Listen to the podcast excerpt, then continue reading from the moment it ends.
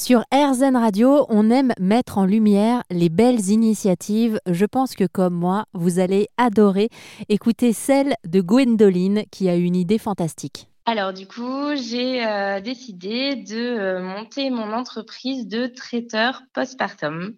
Donc je livre des repas pour euh, les, familles qui viennent d'accueillir un bébé pour décharger de, de, cette charge mentale et aussi pour, euh, pour prendre soin, euh, voilà, avec des plats qui sont vraiment adaptés au postpartum. On est sur des repas très digestes, donc on, va aller sur, euh, voilà, soutenir le postpartum. Pendant le postpartum, il faut pas se fatiguer.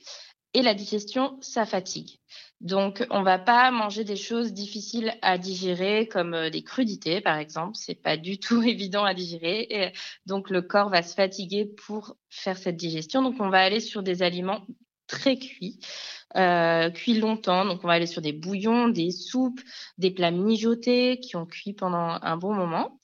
Et euh, on va aller également sur des épices douces. On va pas aller sur du, du piquant. Hein. C'est pas idéal euh, à ce moment-là non plus, mais par contre sur euh, des choses assez douces, mais qui vont être euh, anti-inflammatoires. donc on va avoir le gingembre, la cannelle, le curcuma, voilà, ce genre d'épices qui vont venir apporter tous leurs bienfaits au corps qui est en train de, de se remettre de tous ces événements.